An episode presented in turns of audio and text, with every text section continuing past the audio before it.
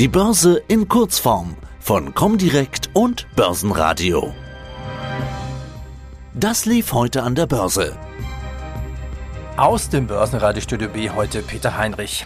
Im DAX ist es heute sehr ruhig. Es stirbt gerade die DAX-Wohler.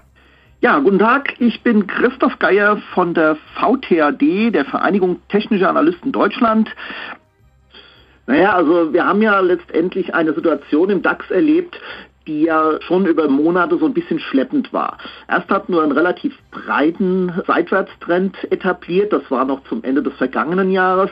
Dann sind wir nach oben ausgebrochen, aber keine Dynamik entwickelt.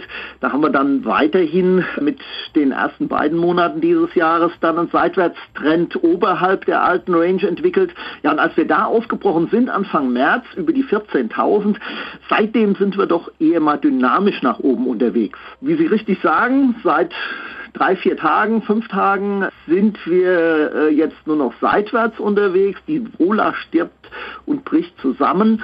Äh, das ist so ein bisschen eine abwartende Haltung, aber das könnte auch einfach nur so sein, dass wir jetzt eine Seitwärtskorrektur erleben. Also nicht das übliche, wir haben einen Aufwärtstrend, der wird gebrochen und dann kommt eine Korrektur nach unten, sondern es gibt durchaus auch diese Möglichkeit der Seitwärtskorrektur.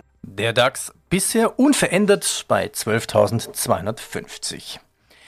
Seitwärtskorrektur. Ein schönes Wortspiel. Keiner will verkaufen, warten auf die neuen Berichte aus den USA. Diese Woche kommen die US-Banken mit Zahlen.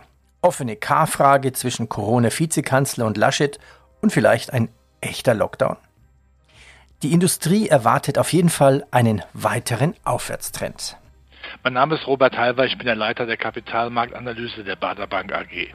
Export kann man sagen, hui, Binnenkonjunktur Pfui, wenn man sieht natürlich, dass selbstständige Gaststätten, Kneipen, Hotels, die Reiseindustrie, Luftlinien, die haben natürlich nicht äh, die positive Sichtweise, äh, weil auch sicherlich in puncto Impfen einiges verschlafen worden ist. Es ärgert mich wie verrückt, wenn ich mir vor Augen führen muss, dass im Zoo von San Diego die Affen gegen Corona geimpft werden, aber bei uns in Deutschland die Leute nicht. Das ist eben auch dann äh, der Kollateralschaden, der für diese genannten Bereiche Bereiche, Selbstständige und, und so weiter zutrifft, die können ja nicht fliehen, die müssen ja raus, sodass man insgesamt sagen muss, naja, dann ist es natürlich deutlich gemischter. Das hätte man besser machen können politisch. Ähm, war das jetzt ein Scherz oder war das ernst gemeint mit den Affen in dem Zoo? Nein, das ist ernst gemeint, es ist so. Die USA ist schon so weit durch mit Impfen, dass sie Affen impfen. Das ist kein Scherz und wir warten noch alle auf einen Termin.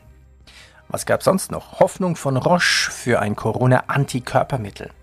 Microsoft will 26 Milliarden für Nuance Communication ausgeben, dem Erfinder von Siri. Höchstkurse bei Aktien.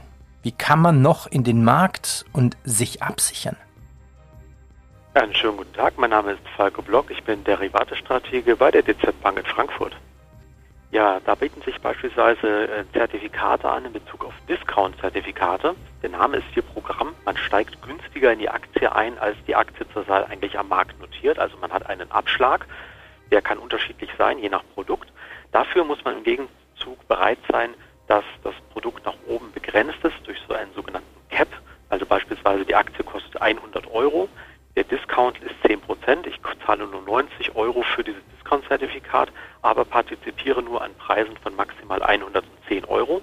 Und das eignet sich insbesondere dann, wenn ich beispielsweise nicht davon ausgehe, dass der Basiswert, also die Aktie, nochmal deutlich steigt.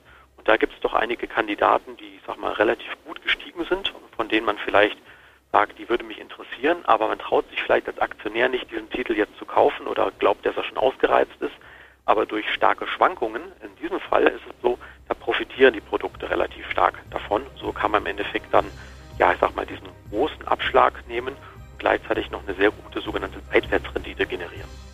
Soweit die Börse von heute. Comdirect Trading News in Zusammenarbeit mit Börsenradio.